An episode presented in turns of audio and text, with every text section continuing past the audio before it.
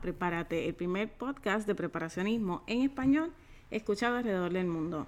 Yo soy Lisandra Pagán, experta en temas de preparativos para desastres y manejo de emergencia.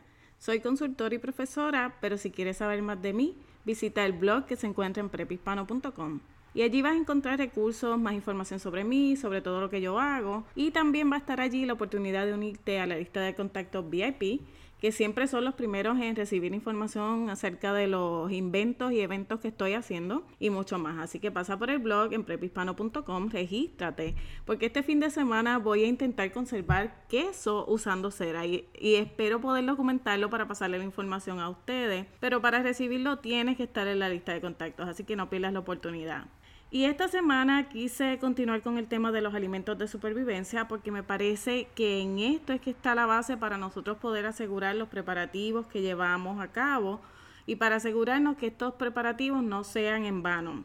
Me llamó la atención que recientemente muchas más personas han estado interesados en el tema y luego de haber discutido la pirámide y leer distintos comentarios, sentí la necesidad de hablar de cómo podemos comenzar de nuevo. Yo entiendo que no tiene que ser el fin del mundo, porque si tenemos vida podemos comenzar de nuevo. Y así es como lo debemos ver, lo debemos ver con optimismo, porque para lograr comenzar de nuevo tenemos que tener esa actitud de que vamos empezando y cuando uno empieza tiene que tener ánimo, no puede estar eh, devastado, no puede estar pensando que no vale la pena, sino tenemos que ser optimistas para poder comenzar de nuevo. Ahora, para lograr prepararnos para comenzar de nuevo, tenemos que tomar acción ahora, mientras se pueda. Ok, hoy en día tenemos muchas facilidades y equipos que pudiéramos utilizar y es por eso que quiero hablarte de cómo nosotros podemos empezar de nuevo. La gran pregunta que muchos hacen es cómo uno empieza de nuevo y yo creo que la respuesta es aprendiendo desde ahora las destrezas que vas a necesitar si tuvieras que empezar de nuevo. Eso sería sembrar, cazar, quizás cómo se hace un fuego, cómo se cocina, cómo hacer vasijas para poder utilizarlas en caso de que no tuvieras nada de eso para cocinar. Todas estas destrezas son destrezas que quizás hoy en día se nos haría mucho más fácil adquirirlas porque no solamente tenemos la experiencia de nuestros antepasados, también tenemos el ingenio de los tiempos modernos y lo podemos utilizar y aplicarlo para crear quizás unas ideas, unas técnicas mejores que las que tuvieron nuestros antepasados. Ahora, yo recuerdo que en el año 2012 la Agencia Internacional de Ayuda o USAID tenía una convocatoria abierta para que las organizaciones o personas interesadas en trabajar crearan un programa que era específicamente para eso, para comenzar de nuevo en áreas afectadas después de un desastre. Y en ese entonces me sentí bien inclinada a escribir la propuesta, bajé los documentos, lo leí todo eso, pero se me pasó la fecha límite. Ahora, lo curioso de eso es que esa convocatoria buscaba establecer un banco de semillas para comenzar con la agricultura en un área, en el área específica de Jamaica, luego de que un desastre devastara el, el área. Y yo entiendo que nosotros, entre las cosas que debemos saber, eh, las habilidades y destrezas que debemos adquirir, también debemos tener un banco de semillas, porque ese banco de semillas es el que nos va a garantizar a mí que no, y a nosotros que nos vamos a poder alimentar a largo plazo. Y aunque tú no lo creas, hay muchas prácticas que se llevan a cabo hoy en día que te permiten cosechar tus alimentos en menos de una semana. Por eso es que se recomienda tanto que entre tus preparativos para desastres y para empezar de nuevo tengas un banco de semillas. Esa práctica de la que te estoy hablando es la práctica de los germinados. Y los germinados son unas plántulas que crecen en los primeros 7 a 10 días de haberse sembrado la semilla. Eso es lo que se conoce como una microplanta, pero tiene el contenido más alto de minerales, proteínas y vitaminas que esa planta tendría cuando se desarrollara completamente. Entonces, al ser así, eso es como una microencapsulación de todas las vitaminas y minerales y todo lo que esa planta te podía proveer para tu alimentación. Tú lo puedes consumir y es una fuente de alimentación muy valiosa. Por eso es que se, se utilizan los germinados para muchas vitaminas y para mantener el cuerpo en su estado de funcionamiento máximo. El único problema de la práctica de germinado es que no se produce la planta a su plenitud, por lo tanto no puedes obtener semillas adicionales y volver a repetir el proceso. Pero digamos que tú tienes cantidades grandes de semillas de girasol o de maíz o de alfalfa, que son los que generalmente se utilizan Para los germinados, tú puedes sembrar, por decir, dos bandejas diarias para asegurarte de que después del séptimo día tengas una cantidad para consumo diario y todos los días puedas alimentarte de eso y a la misma vez en un terreno que tengas eh, disponible o en otro área donde estés sembrando, tú puedas sembrar las plantas que vas a decir para que vas a dejar para que se establezcan y tengas un consumo a largo plazo. Así tú estarías trabajando con dos cultivos diferentes y a la misma vez obtienes semillas y obtienes alimento inmediatamente. La idea de esos germinados es que son alimentos saludables y ricos en nutrientes en poco tiempo, lo cual resuelve el problema de la alimentación cuando los alimentos están escasos. Pero lo que es bien importante es que cuando tú dejes esos cultivos en producción, guardes semillas para que puedas continuar ese ciclo y puedas también reponer las semillas en tu banco de semillas. Ahora, ¿cómo se guardan esas semillas para cuando se necesiten, verdad? Y ahí tú vas a tener que buscar la fórmula de conservar esas semillas que tienen que estar secas, no se pueden dejar húmedas cuando las vayas a guardar tienen que ser eh, guardadas o conservadas en envases sellados para evitar que comiencen a germinar en el envase. Si hay algún tipo de humedad en el envase, ya sea por condensación o porque estaba muy em, caliente el ambiente, vas a ver que ocurre condensación y te corres el riesgo de que esas semillas comiencen a germinar en el envase. Por eso es que hay que llevarla a un estado de dormancia, que es cuando tú las secas. Ahora también puedes sellarlas al vacío en bolsa o guardarlas en esos empaques que son sellados al vacío o que se les saca completamente el oxígeno y la posibilidad de aire o de que, de que circule el aire y vaya a germinar. Por lo general se guardan en lugares fríos para evitar que pierdan la viabilidad, pero no las tienes que poner en la nevera. Tú puedes tenerlas en un lugar que sea eh, temperatura ambiente, que no sea caliente. Quizás debas guardar entre esas semillas de maíz, de tomate, lechuga, pepinos, calabazas, que son los que más rápido producen y que puede que te gusten a ti y a tu familia, ¿verdad? En el caso de los tubérculos, como la papa, las batatas o el boniato, que es como se le conoce en algunos lugares, esas se siembran de las mismas semillas que es el tubérculo. Y se hace utilizando lo que son como unos ojitos que crecen debajo de la tierra pero siempre puedes sacar la semilla para guardarla y el resto lo utilizas para consumo. Lo importante de esto es que tú sepas cuál es el ciclo de siembra y puedas tener la producción en el tiempo en que estos cultivos se producen generalmente. En el caso de las papas siempre se guardan y de los tubérculos se guardan las más pequeñas para usarlas como semilla pero esas que tú guardas para usarlas como semillas las tienes que secar por dos o tres días para que entren en ese estado de dormancia que te mencioné y después las puedes guardar en una caja o en, un, en algún empaque de cartón para evitar que se humedezcan. Es lo mismo, no podemos permitir que se humedezcan porque empiezan a germinar, así que tienen que estar secas en ese estado de dormancia y ahí las vas a mantener en un lugar fresco en el caso de las papas o de los tubérculos, tiene que ser en un lugar oscuro donde haya circulación de aire. Todo lo contrario a las otras semillas que no debía haber circulación de aire, en el caso de los tubérculos tiene que haber una circulación de aire para que no se dañen.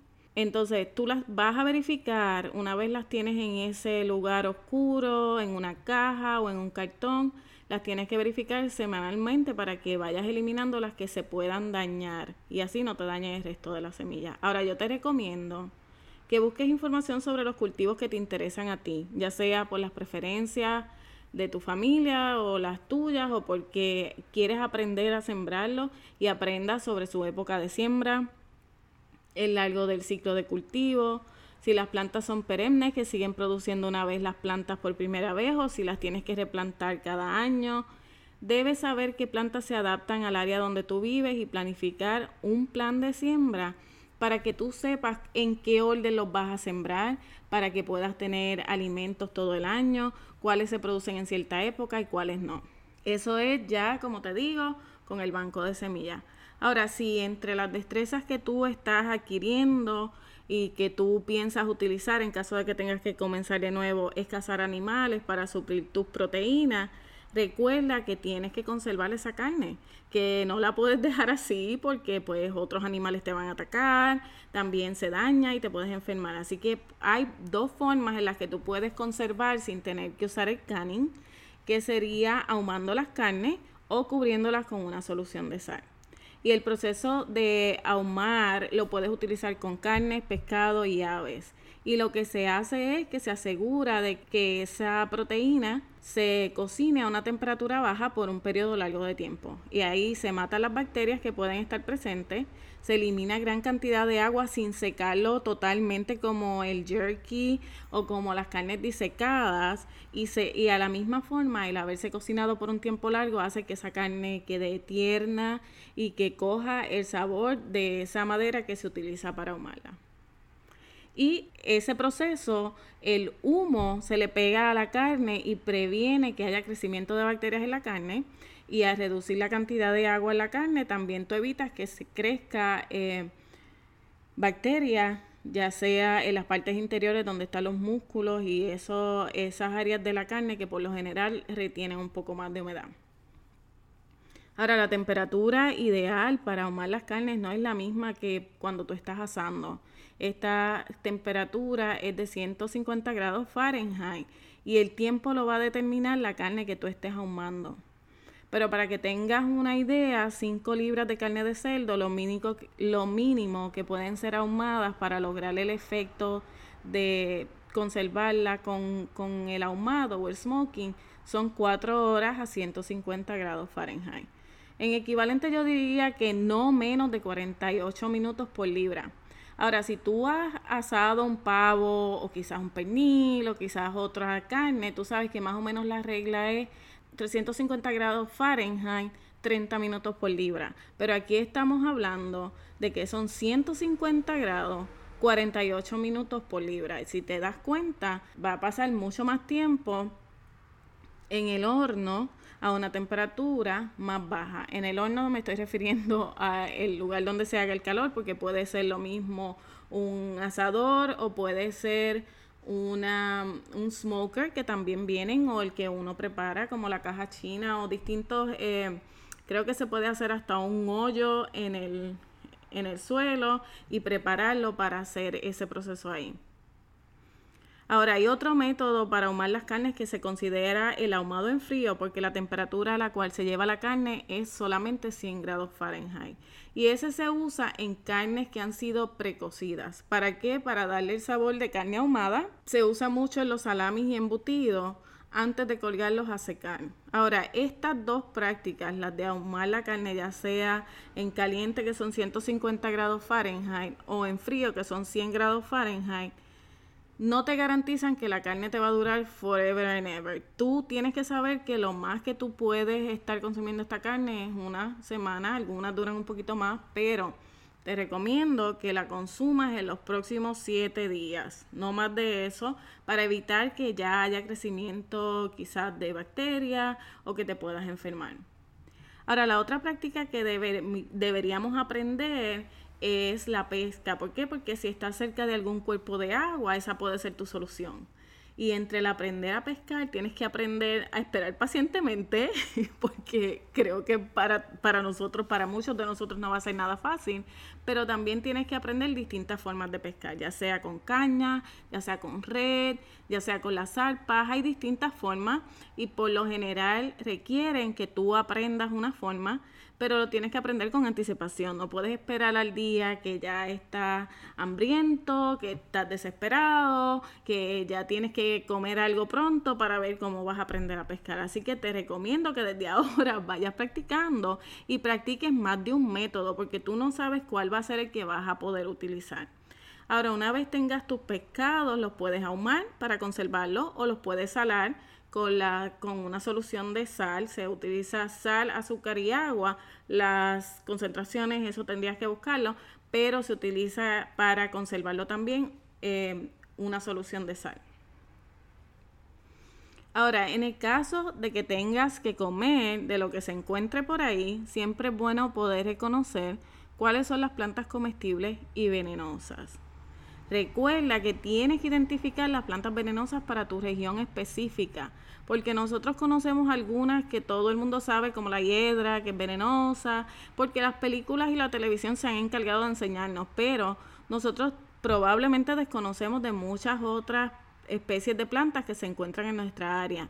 Ahora, las universidades se han dado la tarea de recolectar esa información y publicarla. Yo pienso que ya debe estar disponible en el Internet pero yo creo que debes buscar así, eh, quizás en el internet, listado de plantas venenosas para la región de Puerto Rico, la región de España, donde quiera que te encuentres, eh, la región de Argentina, de Chile, y ahí te va a decir más o menos cuáles son y te va a enseñar quizás hasta una imagen, ah, ya sea un dibujo o una foto de esas plantas que son venenosas para tu área en específico.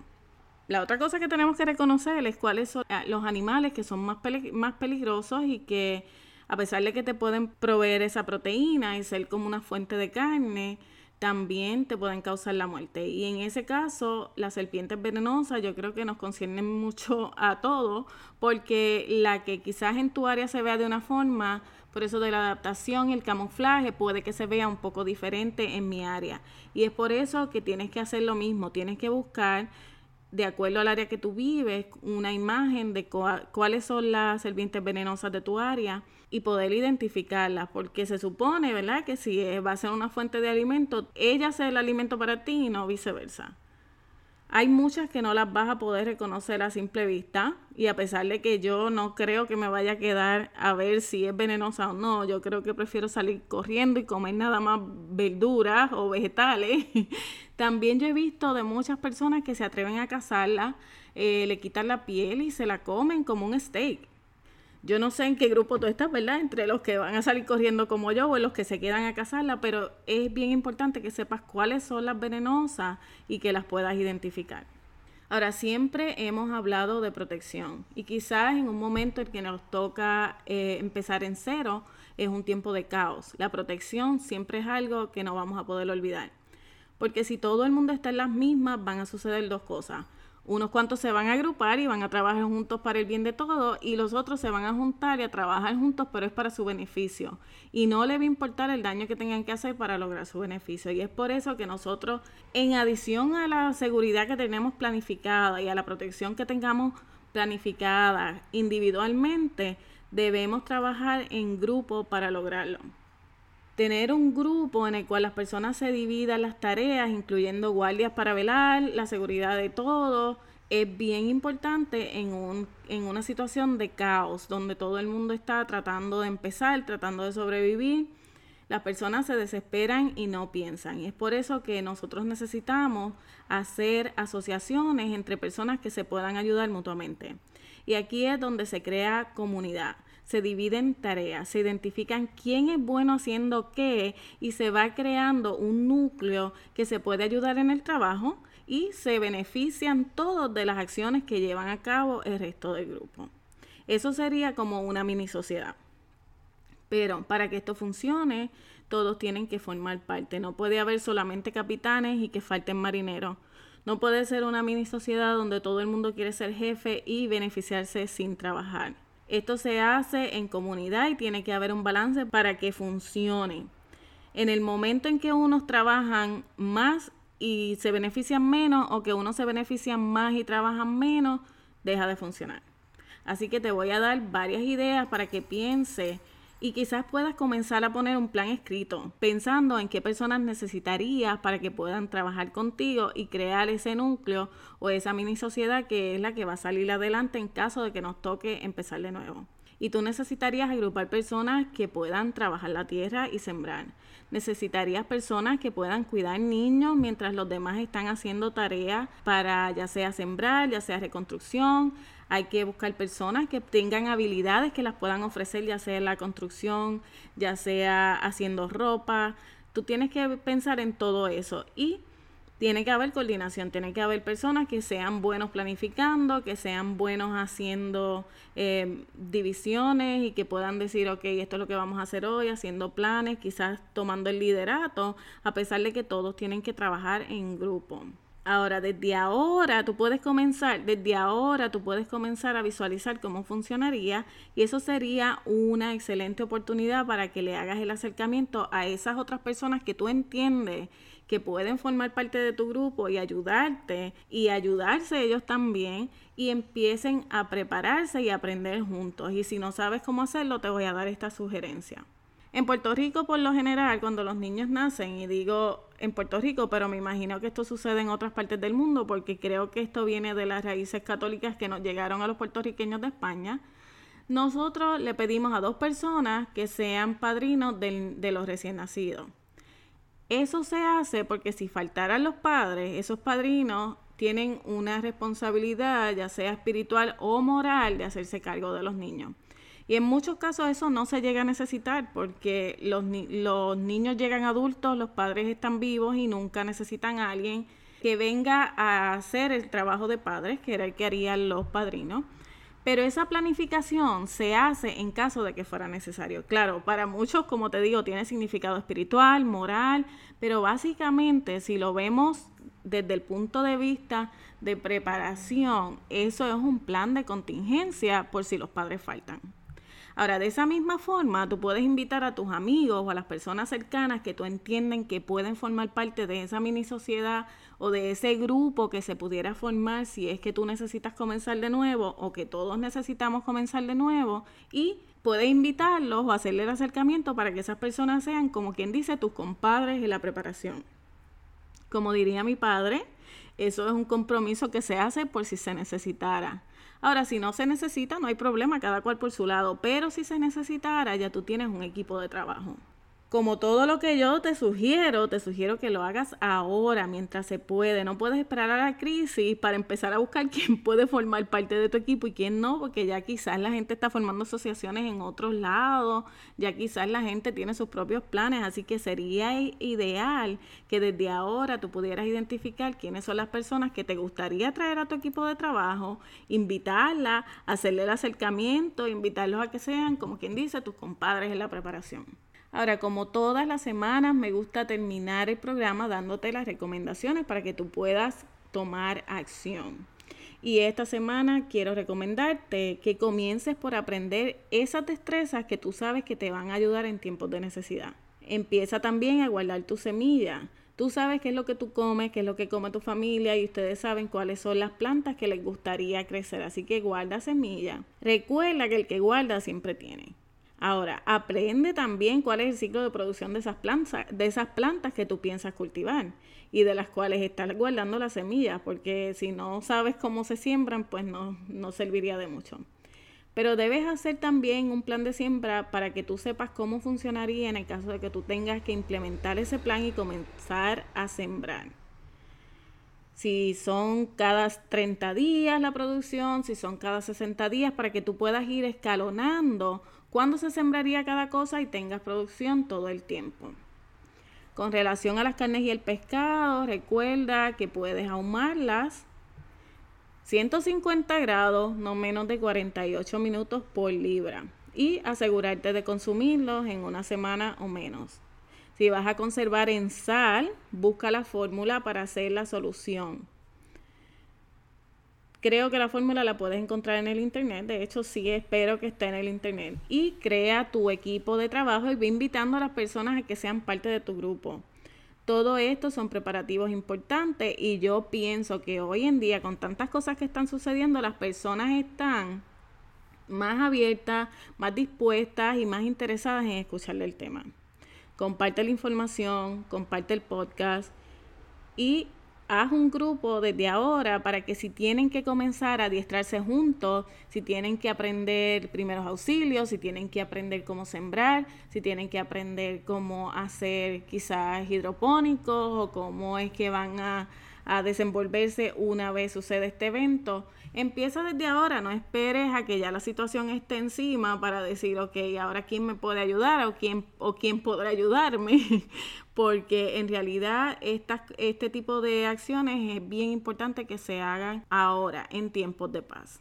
Si aún no te has registrado para los correos, vete y regístrate en el blog y no pierdas la oportunidad de enterarte de las cosas que vienen para el 2017. Como les dije anteriormente, tengo muchos planes para el 2017 y es por eso que he estado haciendo ciertos cambios en mi vida para darle paso a lo nuevo. Como les dije al principio de este episodio, este fin de semana voy a hacer un invento para conservar con cera y les diré cómo, cómo me fue. Y finalmente te recuerdo que mientras tengamos vida podemos comenzar de nuevo. No hay razón por la cual no luchar si tenemos vida. Dios te bendiga. Y ahora, porque el episodio de hoy terminó, no quiere decir que no nos podemos comunicar. Si quieres comunicarte conmigo, envíame un email a lisandra.prepisvano.com o pasa por el blog